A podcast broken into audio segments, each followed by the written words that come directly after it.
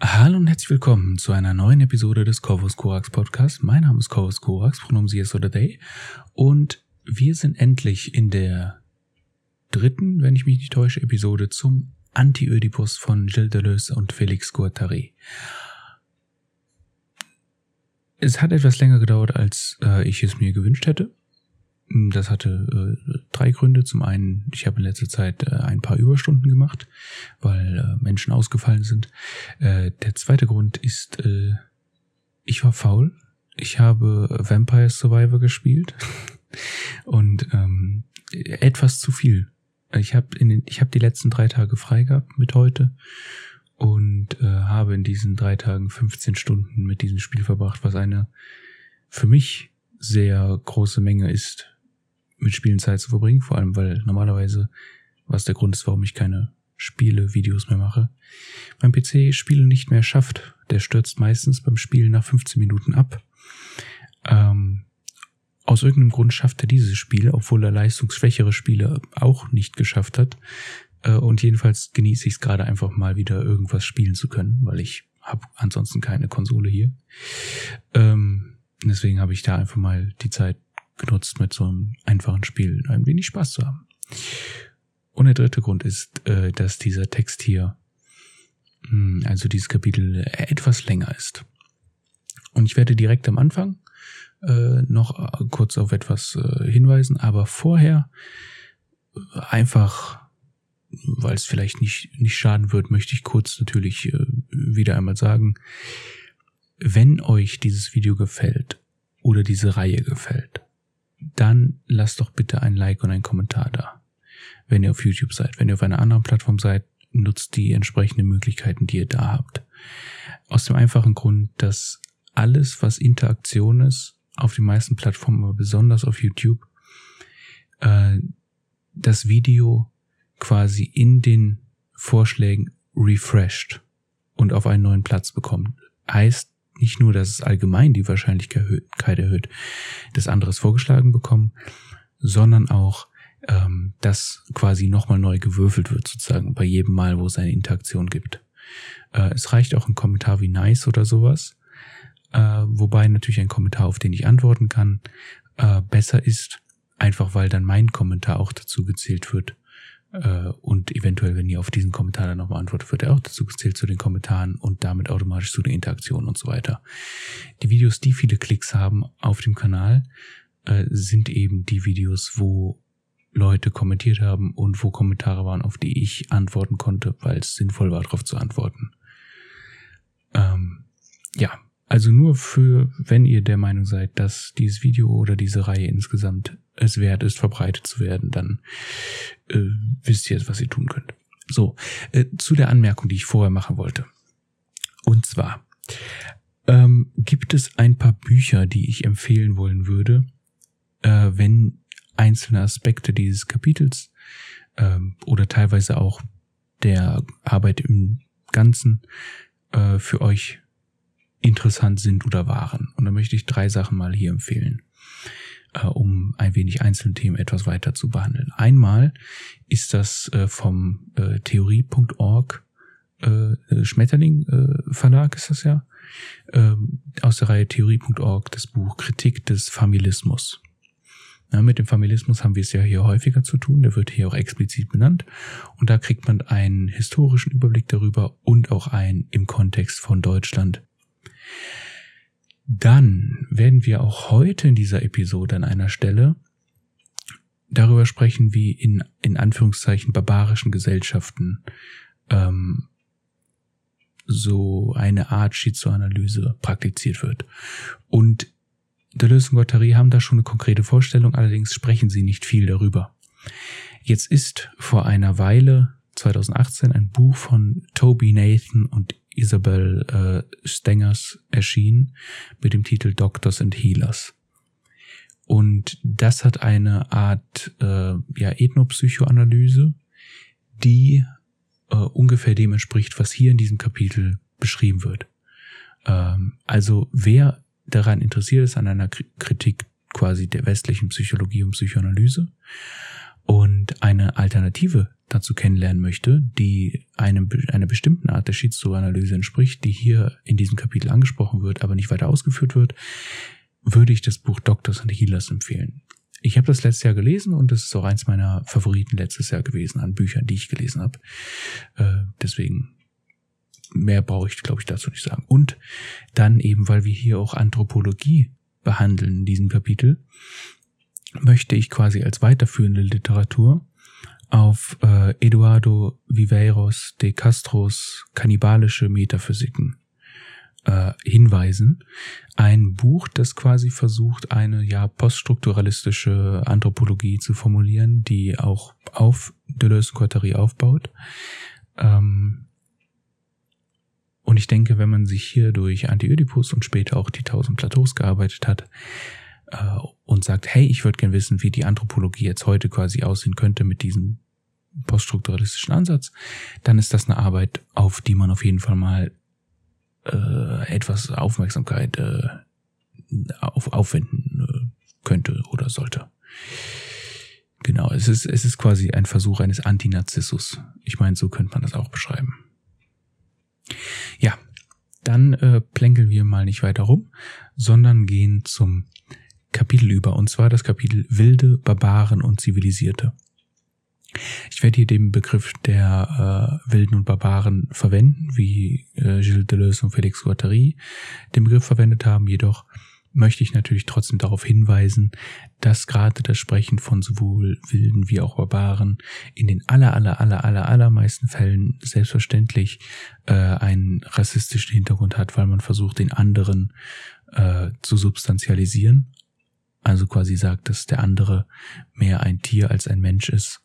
Ähm, und ich möchte das nur einfach angesprochen haben, damit man weiß, dass das Begriffe sind, die heutzutage äh, in einer bestimmten Art und Weise kritisch betrachtet werden, weshalb man sie, wenn man sie verwendet, vielleicht etwas anders äh, verwenden, also mit einer gewissen kritischen Distanz oder mit einem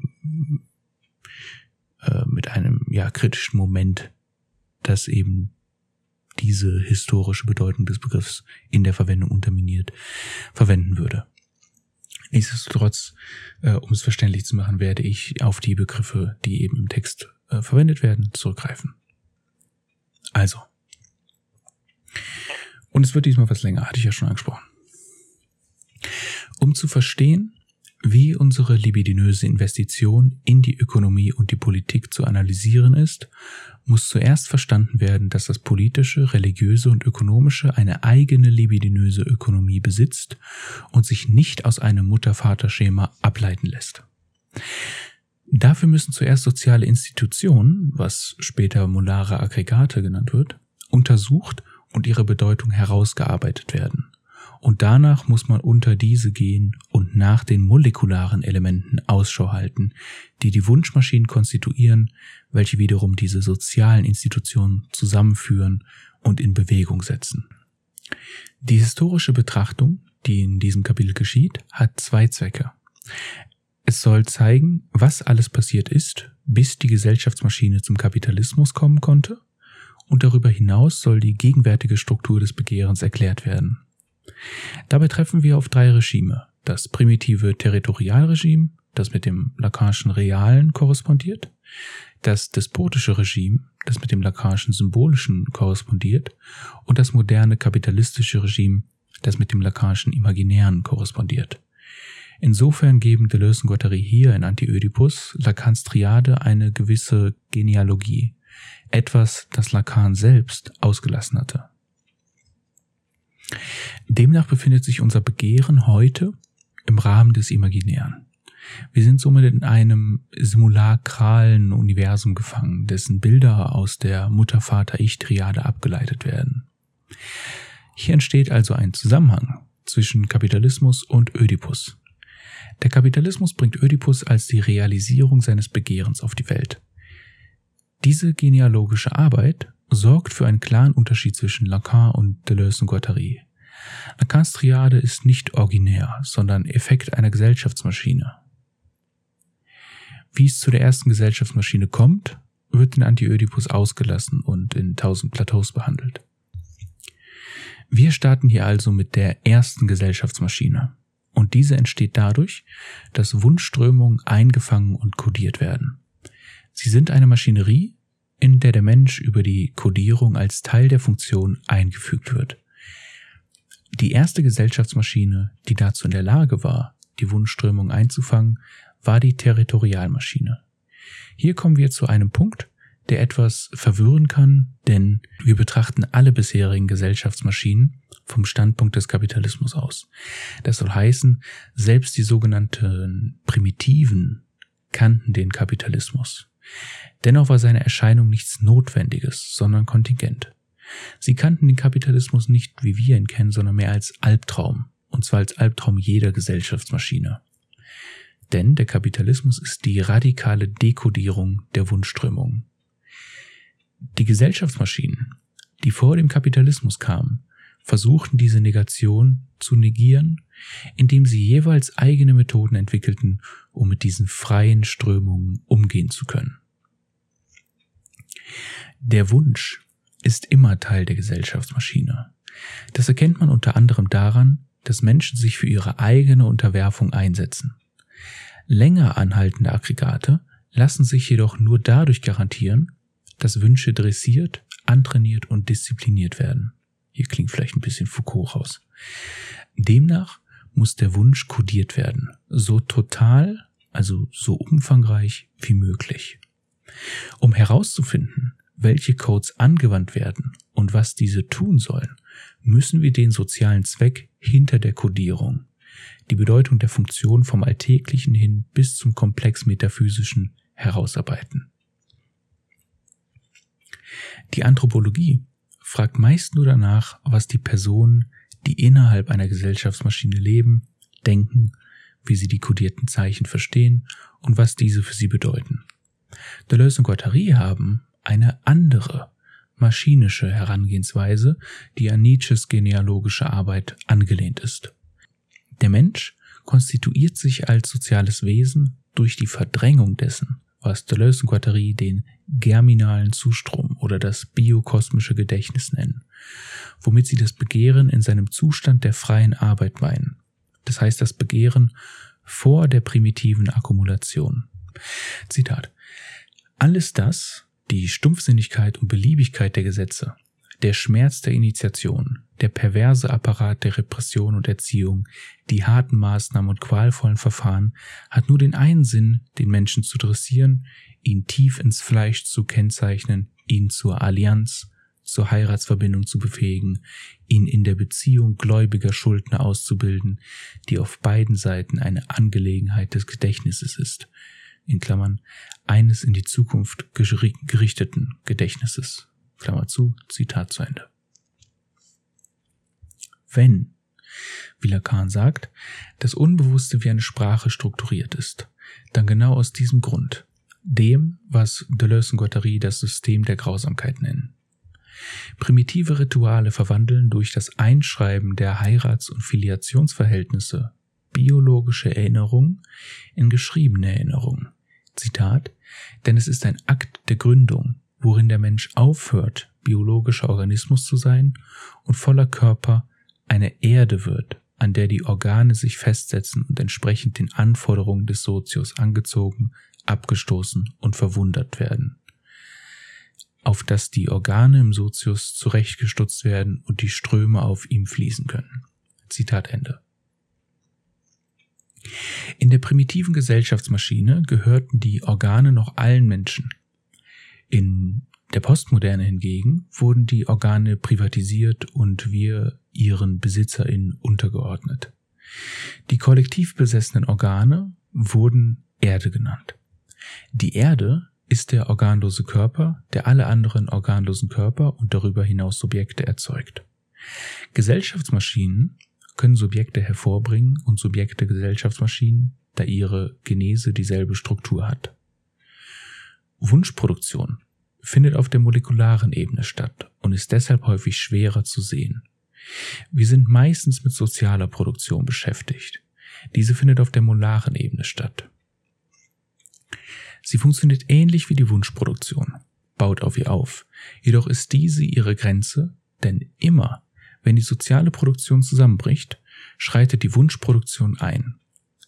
Auf der Oberfläche der Erde finden alle Praktiken der Einschreibung und des Konsums statt, die zusammengenommen das ausmachen, was wir Alltag nennen. Sowohl die Erde als auch der Körper ohne Organe müssen also als Mittel der Unterdrückung verstanden werden. Gehen wir mal genauer auf die Territorialmaschine ein. Diese wendet sich gegen zwei weit verbreitete anthropologische Annahmen. Dass das Inzesttabu universell ist und ein echtes Begehren beschreibt und dass alle Beziehungen zwischen Subjekten Tauschbeziehungen sind. Ihr Gegenargument ist, dass das Inzesttabu ein Instrument der Sozialisierung ist, das die Begierde einfängt, indem es sie zu Schuldgefühlen verleitet.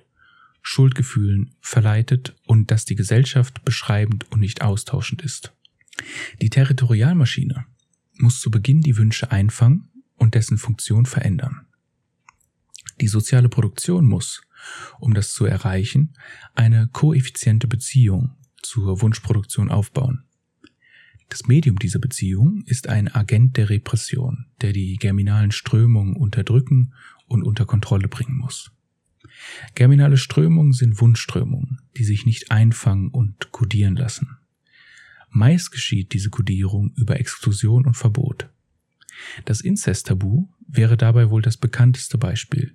Jedoch bestehen Deleuze und Guattari darauf, dass der Inzest unmöglich ist. Zitat Das Problem steckt aber woanders. Die Möglichkeit des Inzest erforderte sowohl die Personen wie ihren Namen, Sohn, Tochter, Mutter, Bruder, Vater. Nun mögen wir im Akt des Inzest über Personen verfügen, doch verlieren sich ihre Namen umso mehr, als sie nicht von dem Verbot zu trennen sind, die sie als Partner untersagt. Oder aber die Namen bleiben und bezeichnen nur noch präpersonale, intensive Zustände, die ebenso gut auch sich auf andere Personen ausdehnen könnten, wie wenn man Mama seine Ehefrau und Schwester seine Braut nennt. Zitat Ende. Um das äh, in einer moderneren Sprache zu sagen, wenn man zum Beispiel in einem gewissen Kontext seine Freundin Mami nennt oder so, dann ist das kein Inzest. Ne, Name und Person sind nicht identisch. Es wäre die Bedingung des Inzest, dass wir uns zugleich sowohl an der Person wie auch an dem Namen erfreuen können, was jedoch unmöglich ist. Wir können dies nur verstehen, wenn wir auf die Diskussion über die Wunschproduktion und die legitimen und illegitimen Verwendung ihrer Synthese zurückkommen. Wer das nicht versteht, sollte sich die letzte Episode noch einmal anhören, denn da haben wir das Ganze begründet. Das System der Person entspricht dem illegitimen Gebrauch der Synthesen des Unbewussten. Es macht die Subjekte global und spezifisch und stellt restriktive und trennende Beziehungen zwischen ihnen her.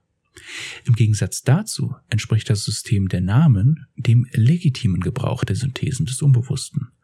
Und das ist es, was wirklich erwünscht ist.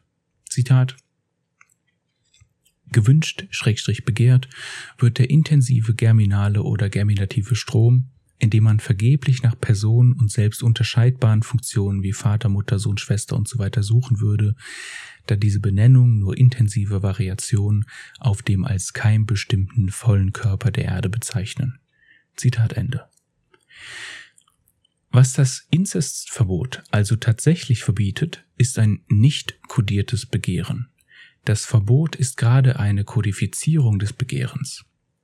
Die drei Teile des Systems sind also erstens germinaler Strom als Repräsentant des Begehrens, Zweitens, das Verbot gegen diesen Repräsentanten des Begehrens ist die verdrängende Repräsentation.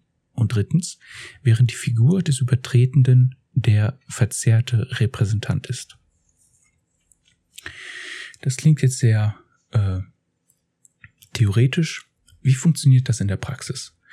Nehmen wir zum Beispiel das inzwischen weitgehend überholte Verbot von Sex vor der Ehe in den westlichen Gesellschaften. Dieses Verbot stellt Sex außerhalb der Ehe als schädlich für das Wohlergehen sowohl des Einzelnen als auch der Gesellschaft dar, da man davon ausging, dass er Lüsternheit und eine unbekümmerte Einstellung zu Beziehungen fördere. Es liegt jedoch auf der Hand, dass das Verbot selbst die Möglichkeit des Sex vor der Ehe schafft, der in diesem Sinne dem Inzest gleichzusetzen ist. Der Punkt ist, dass das Verlangen, das als Sex vor der Ehe bezeichnet wird, durch das Verbot geschaffen wird, um entehrt zu werden und in diesem Sinne kein wirkliches Verlangen darstellt. Es ist eine Verdrängung des realen Begehrens, das, wie Deleuze und Guattari unermüdlich argumentieren, weder Person noch Namen kennt. Der vermeintliche Lohn für die Einhaltung dieses Verbots war eine glücklichere, länger andauernde Ehe und eine stabile Gesellschaft, in der man seine Kinder aufziehen konnte. Vor allem aber verschaffte die Einhaltung dieses Kodex Prestige in der Gemeinschaft, was den Verlust der sexuellen Freiheit kompensierte. Die Libido wird so in Numen und dann in Volupta umgewandelt. Also soll nicht gesagt sein, dass es wirklich zu glücklicheren und länger andauernden Ehen führte, äh, sondern das ist quasi die Fantasie, die davon, die, also, die davon produziert wird und die einem sozusagen dieses Bild als Belohnung vorgaukelt. Die Logik, die hinter diesem Verbot stand, wurde auf alle Aspekte des täglichen Lebens ausgedehnt, die als Verherrlichung der Laszivität ausgelegt werden konnten.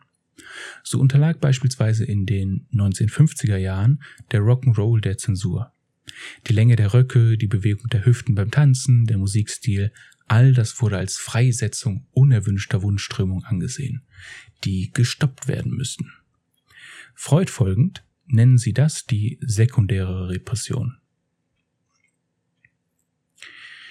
Die Kodierung des Wunsches allein reicht jedoch nicht aus, um eine dauerhafte soziale Maschine zu schaffen. Sie ist lediglich das Mittel. Damit eine soziale Maschine entstehen kann, muss sich die Art der Beziehung zwischen den Individuen und einer Gruppe ändern. Nach Deleuze und Guattari gibt es zwei Arten von Beziehungen zwischen Menschen in Gruppen. Filiation und Allianzen. Erstere sind linear aufgebaut. Vater und Sohn zum Beispiel bilden eine Linie. Letztere sind lateral also Brüder und Cousinen zum Beispiel, die bilden einen Stamm. Die soziale Maschine mobilisiert beide Typen für ihre eigenen Zwecke.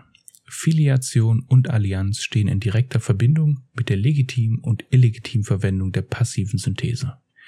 Filiation ist von Natur aus intensiv, unspezifisch, inklusiv oder nicht restriktiv und polyvokal, während Allianz extensiv, spezifisch, exklusiv oder restriktiv und segregativ ist. Der Häuptling erhält seine Häuptlingsrolle zwar durch Filiation, kann aber nur effektiv regieren, wenn er Allianzen schließt, indem er anderen an sein Reichtum teilhaben lässt, heißt durch die Zirkulation von Kapital Schulden schafft. Was dadurch verhindert wird, ist, dass Kapital akkumuliert wird, wodurch die dekodierende Kraft des Kapitals abgewendet wird. Die primitive Einschreibung ist das Instrument, mit dem die intensiven familiären Beziehungen der Abstammung mit den umfassenden Bündnisbeziehungen des Stammes verbunden werden. Bündnisse oder Allianzen entstehen jedoch nicht aus Filiation, sondern sind im Gegenteil dazu, da der geballten Macht der Filiation entgegenzuwirken. Ebenso sind Allianzen nicht das Ergebnis von Tauschgeschäften. Der Häuptling tauscht sein Reichtum nicht gegen Loyalität ein. Er muss sein Reichtum in Loyalität umwandeln. Er muss, um die Schuld zu erhalten, immer mehr weggeben, als eigentlich nötig wäre. Die primitive Einschreibung benötigt Folgendes. Zitat Das genau ist es, was System der Schuld oder territoriale Repräsentation genannt werden muss. Stimme, die spricht oder leiert, tief ins Fleisch eingeritztes Zeichen, Auge, das aus dem Schmerz Genuss zieht. Dies die drei Seiten des ein Resonanz- und Einbehaltungsterritorium bildenden wilden Dreiecks eines Theaters der Grausamkeit, das die dreifache Unabhängigkeit der artikulierten Stimme, der Schreibhand und des abschätzenden Auges impliziert. Zitat Ende. Die Stimme ist die Stimme der Allianz, der markierte Körper ist der Körper der Abstammung und das erkennende Auge oder das abschätzende Auge ermöglicht die Deklination der zwei. Die primitive Einschreibung ist nicht mit der Schrift zu verwechseln. Deleuze und Guattari gehen sogar so weit zu sagen, dass sie das Gegenteil der Schrift ist. Diese primitive Territorialmaschine wurde durch den Staat beendet. Dieser Übergang ist nichts Graduelles. Der Staat kam schon fertig auf die Welt, als Urstaat. Da der despotische Staat eine Abstraktion ist und insofern nur als Abstraktion existieren kann. Die despotische Maschine war der Albtraum der Territorialmaschine, weshalb sich sagen lässt, dass die despotische Maschine das Imaginäre der Territorialmaschine mitgeformt und den symbolischen Raum, der später für den modernen Kapitalismus notwendig wird, geschaffen hat. Die despotische Maschine ist somit so etwas wie der verschwindende Vermittler, wie Jameson oder Zizek sagen würde. Zitat Der Staat war zunächst diese abstrakte Einheit, die isoliert funktionierende Untereinheiten integrierte. Er ist heute einem Kräftefeld untergeordnet, dessen Ströme er koordiniert und dessen Herrschaftsverhältnisse er unterdrückt. Zitat Ende. Was an alledem impliziert wird, ist, dass der despotische Staat niemals aktual existiert hat, sondern immer etwas Virtuelles war. Demnach stellt sich die Frage, wie nun die despotische Maschine funktionieren mag. Die despotische Maschine bzw. der barbarische Sozius funktioniert über neue Allianzen und direkte Filiation. Der Despot erklärt sich bereit, alles von vorne zu beginnen. Moses, Paulus und sogar Christus werden deshalb nach Deleuze und Guattari zu den Despoten gezählt, denn was ihre Visionen mit sich brachten, war gerade ein neues Bündnis mit Gott auf der Grundlage einer Abstammung, die ein auserwähltes Volk, Gottes Kinder, verkündet. Der Despot bzw. sein Gott wird zum vollen Körper, in den sich der Sozius einschreibt und der die Erde der territorialen Maschine ersetzt. Was jedoch zählt, ist nicht die Person des neuen Herrschers, auch nicht seine Psychologie, sondern die Art des neuen Regierens, das diese Veränderung einleitet. Die Megamaschine des Staates tritt an die Stelle der territorialen Maschine. Eine neue Hierarchie wird installiert, die den Despoten an die Spitze und die DorfbewohnerInnen an den Fuß setzt. Die Bürokratie tritt an die Stelle des Bündnisses zwischen den Stämmen und vor allem wird das Vieh zum Gegenstand der Akkumulation und dementsprechend werden die Schulden in Form von Tributen an den Despoten unendlich abgetragen. Die Einzelteile der vorherigen Gesellschaftsmaschine bleiben bestehen, jedoch werden sie, und damit auch die von ihnen kodierten Wünsche, durch die despotische Maschine überkodiert. Wenn es nun um Geld geht, wird es für die despotische Maschine schwierig.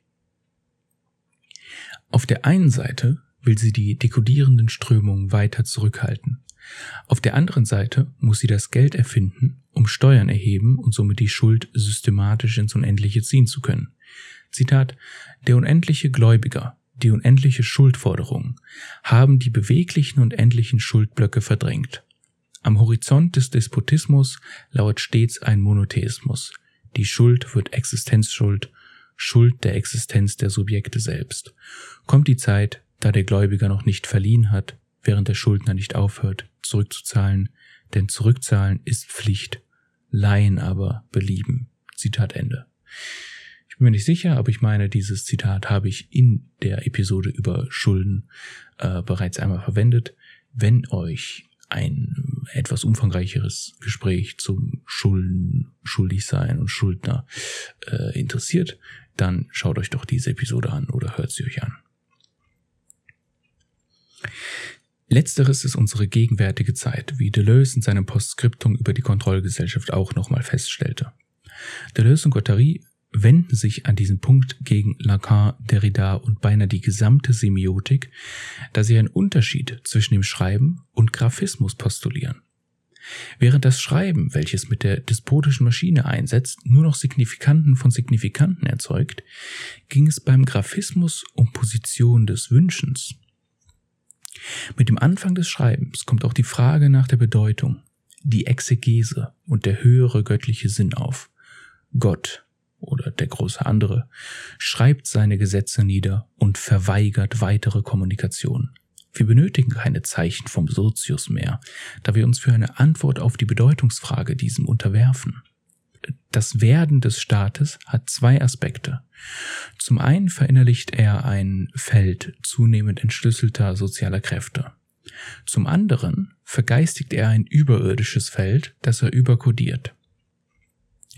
Übersetzt bedeutet dies, dass der Staat Marktkräfte, das heißt dekodierte Ströme, freisetzt, die sein Fassungsvermögen in alle Richtungen übersteigen, seine Fähigkeit zur Überkodierung also, und dieser Prozess führt schließlich zu einer Umkehrung des Verhältnisses zwischen dem Souverän und dem System, dem er vorsteht.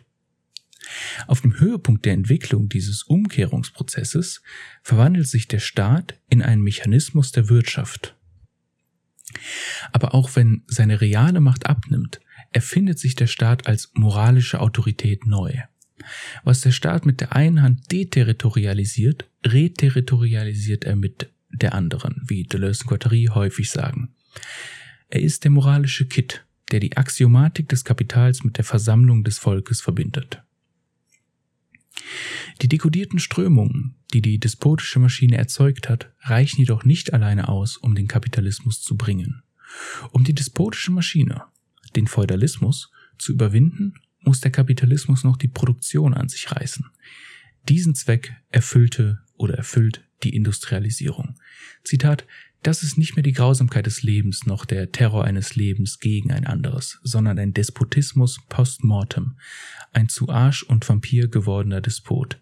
Und hier zitieren Deleuze und Guattari Marx, Zitat, das Kapital ist verstorbene Arbeit, die sich nur vampirmäßig belebt durch Einsaugen lebendiger Arbeit und umso mehr lebt, je mehr sie davon einsaugt. Hier ist das Marx-Zitat beendet, das Deleuze-Guattari-Zitat geht weiter. Das Industriekapital repräsentiert so eine der kapitalistischen Maschine konstitutive neue neue Filiation, der gegenüber das Handels- und Finanzkapital die Form eines neuen neuen Bundes an und spezifische Funktion übernehmen wird. Zitat Ende. So, das sind die, alle Zitate beendet an dem Punkt.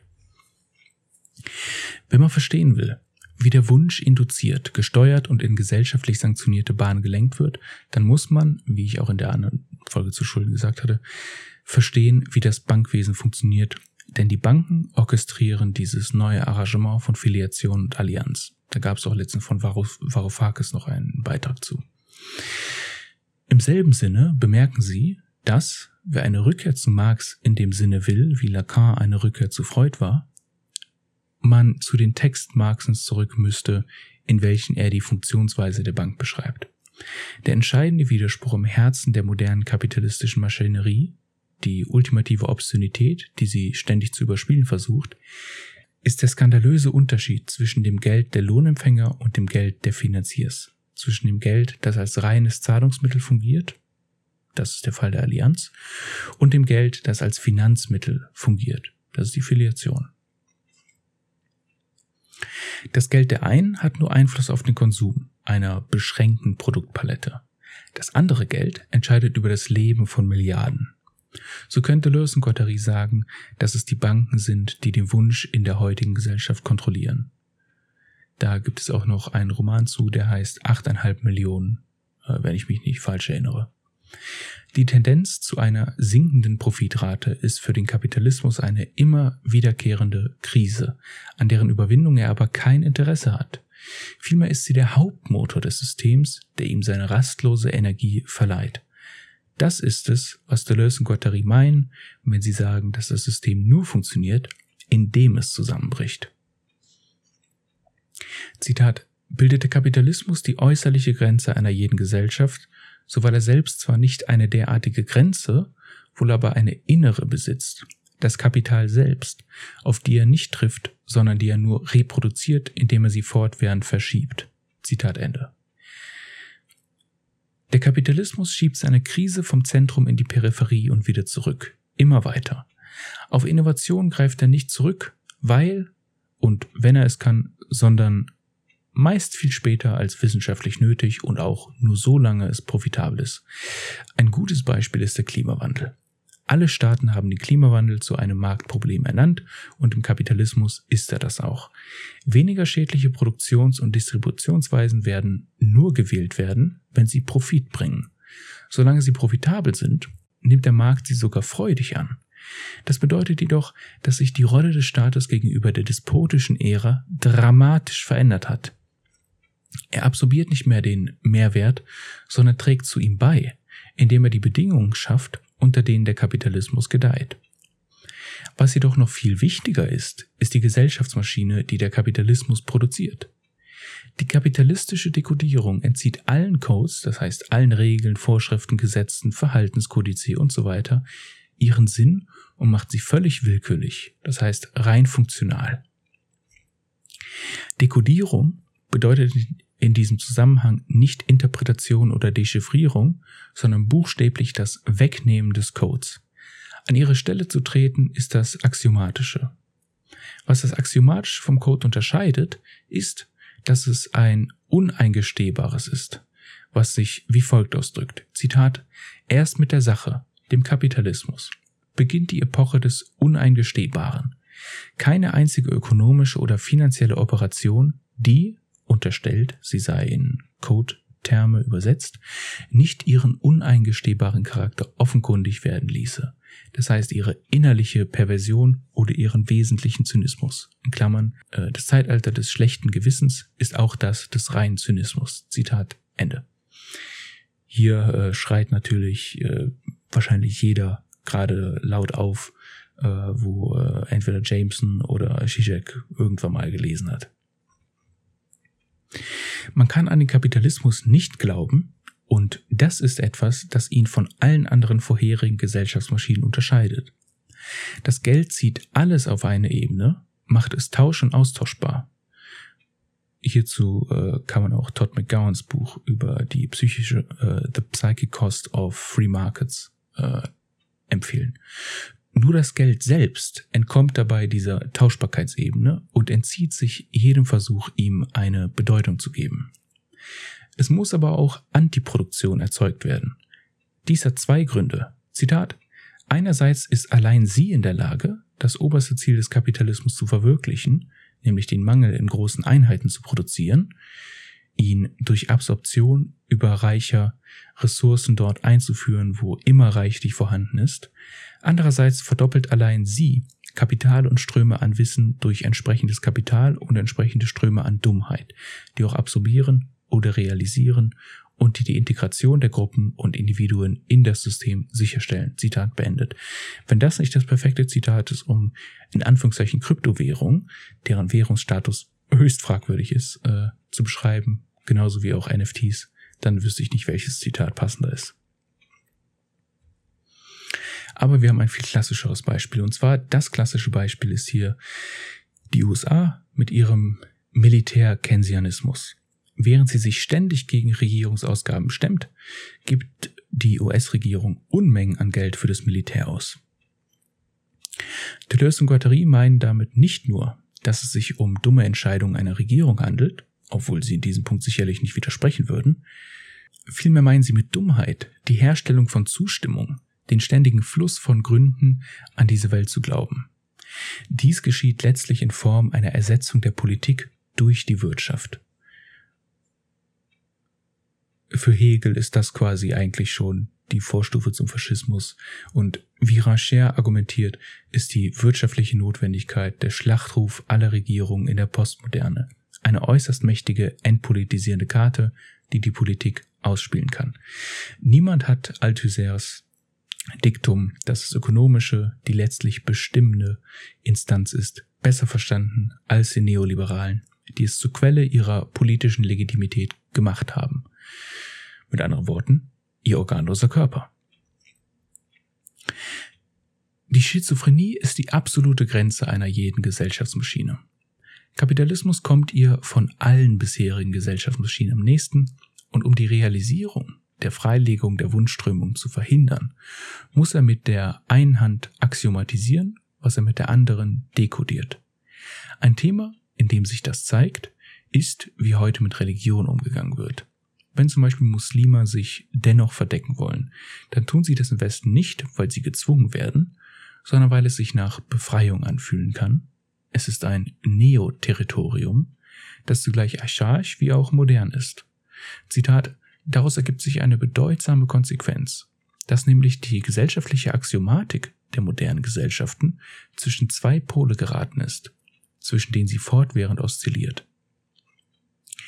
Auf den Ruinen der despotischen Maschine, aus Dekodierung und Deterritorialisierung geboren, sind diese Staaten zwischen den Urstaat, den sie sehr wohl als überkodierende und reterritorialisierende Einheit wieder zu neuem Leben erwecken möchten, und die entfesselnden Ströme geraten, die sie einer absoluten Schwelle zu fortreißen.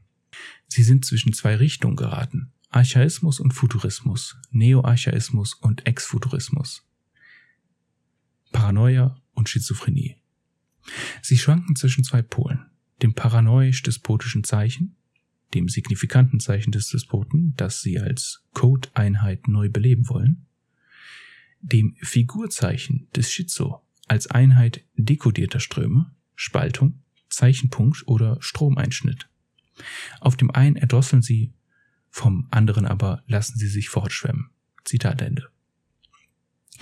Entscheidend bei all dem ist, dass die Bündnis- oder Allianz- und Filiationsbeziehungen, die alle Gesellschaftsformen strukturieren, nicht mehr für die Menschen gelten, wie es in den früheren territorialen und despotischen Regimen der Fall war. Im modernen Staat gelten diese Beziehungen für das Geld. In dieser Situation wird die Familie zu einem Mikrokosmos, der geeignet ist, das auszudrücken, was sie nicht mehr beherrscht. Die Familie wird im modernen System zum Objekt des Konsums. Auf diesem Terrain kann Ödipus schließlich Wurzeln schlagen. Das ödipale Dreieck ist die persönliche und private Territorialität, die allen Bemühungen des Kapitals um soziale Reterritorialisierung entspricht. Sein Zweck ist es, die Gefahr der Schizophrenie, der absoluten Grenze der modernen kapitalistischen Maschine, zu neutralisieren, indem es eine innere Grenze für die Bewegung des Begehrens schafft, die es vor der äußeren Grenze, das heißt der Schizophrenie, zurückzieht. So.